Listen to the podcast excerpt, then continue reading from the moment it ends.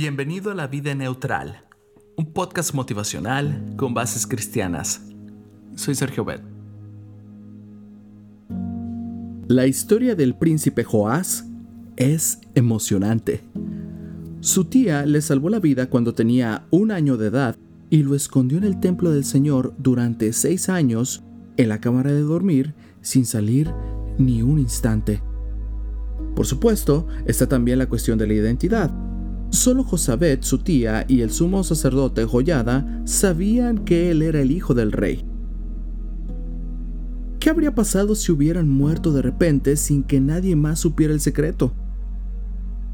Quizá lo mismo que le ocurrió a Anna Anderson. Miles de personas llegaron a creer que no era una simple empleada de una fábrica, sino que en realidad era la gran duquesa Anastasia Romanov, hija menor del último zar de Rusia. Durante la revolución bolchevique, el zar Nicolás II y toda su familia fueron brutalmente asesinados, o eso era lo que se creía.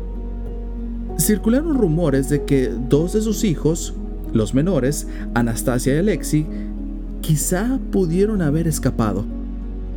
La pretensión de Ann Anderson de ser Anastasia provocó un circo mediático que duró muchos años y dio origen a libros y películas. La idea de que una campesina pudiera ser una princesa parecía un buen y gran argumento para una novela. Así que, aunque Ana tuvo una corte de adversarios, también contó con muchos partidarios, algunos de los cuales eran incluso parientes de Nicolás II. A pesar de que jamás pudo demostrar sus alegaciones ante un tribunal, Ana nunca negó su pretensión de ser la gran duquesa Anastasia. Sin embargo, descubrimientos recientes han demostrado que Ana no era Anastasia.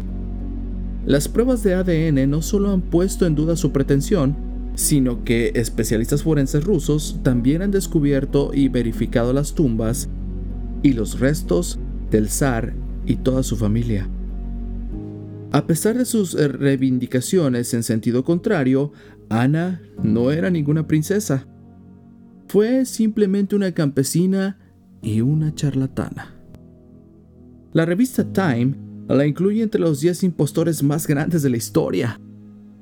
Al final, su historia no fue más que un relato ficticio.